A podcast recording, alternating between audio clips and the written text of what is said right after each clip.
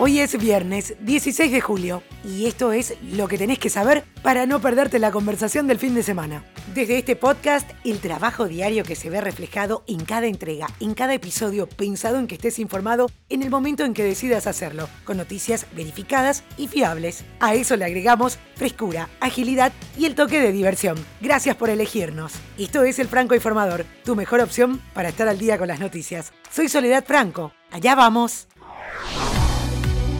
El Pentágono, así como legisladores, exfuncionarios y expertos en política exterior, le están reclamando al presidente Joe Biden que dedique más recursos a América Latina, una región que consideran descuidada por Estados Unidos durante mucho tiempo. Las actuales crisis en Haití y Cuba encendieron la señal de alarma en el mundo político y militar de los Estados Unidos. Precisamente en Cuba, la mayoría de las redes sociales y plataformas de mensajería permanecen bloqueadas en el servicio de Internet móvil, cuatro días después de que masivas protestas antigubernamentales sacudieran el país. El Observatorio de Internet NetBlocks reportó este jueves en una actualización en Twitter de su informe sobre Cuba a raíz de las manifestaciones del domingo que a las limitaciones en el uso de Facebook, WhatsApp y Twitter se han sumado restricciones en YouTube. Mientras tanto en la isla la canción Patria y Vida se convirtió en el himno de la resistencia contra la dictadura, tanto para quienes habitan la isla como para los millones que han huido de ella. Y esas tres palabras ahora están cargadas de un valor simbólico que asusta al poder, sobre todo después de las multitudinarias protestas donde miles de personas salieron a las calles al grito de libertad. Ahora el régimen castrista advirtió que quien ose pronunciar esas palabras será acusado de instigador y llevado a la cárcel. Otras cuatro víctimas mortales de las hasta ahora 97 contabilizadas en el derrumbe de un edificio residencial en Surfside, en el condado de Miami-Dade, fueron identificadas, según informaron este jueves las autoridades. El número de personas no localizadas tras el derrumbe que ocurrió el 24 de junio por causas aún no determinadas se situó hasta el miércoles en al menos ocho, pero hay dos de ellas que no se sabe con certeza si estaban en el edificio cuando se vino abajo. China debe cooperar más en la investigación sobre los orígenes de la pandemia de coronavirus, cuyos primeros casos se detectaron en diciembre de 2019 en Wuhan. Esto fue lo que dijo el director de la Organización Mundial de la Salud. En particular, el titular del organismo se refirió a la falta de acceso a los datos en bruto, que hasta ahora no fueron compartidos por el régimen chino.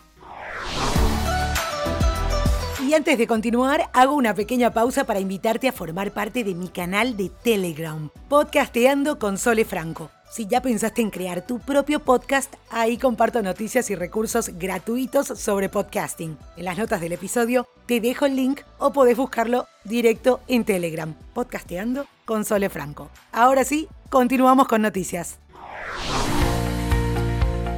Continúan investigando más detalles sobre cada una de las vacunas anti-COVID-19. Ahora se descubrió que la vacuna contra la enfermedad desarrollada por la empresa Johnson Johnson y que solo requiere una dosis puede dar protección por al menos 8 meses y quizás más. El dato surge de una investigación que realizaron investigadores del Centro Médico Beth Israel Deaconess de la Universidad de Harvard en los Estados Unidos con colegas del centro de investigación que la empresa Janssen tiene en Holanda.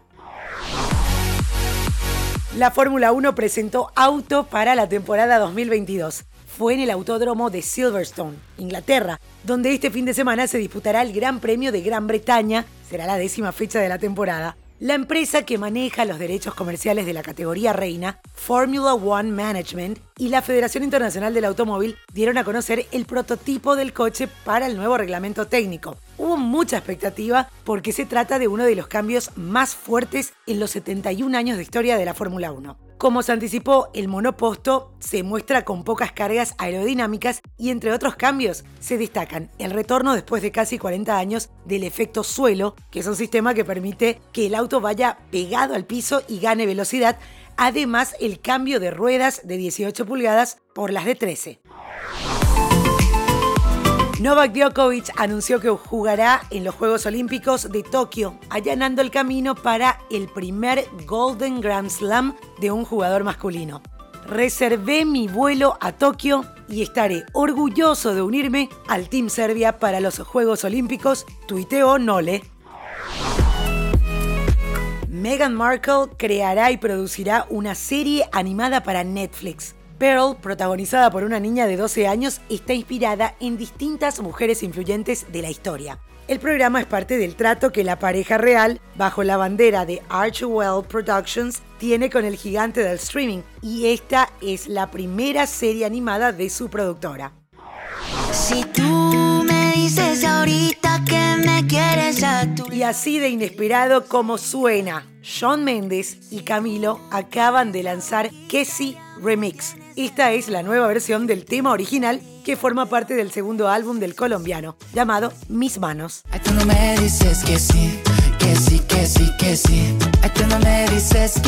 Y esto es todo por hoy. Ya estás al día con la información. Te recuerdo que podés escuchar todos los episodios del podcast en la página web www.francoinformador.com barra episodios. Tenés ahí también los links de las noticias que menciono en cada uno de los episodios. Estamos también en todas las plataformas de podcast.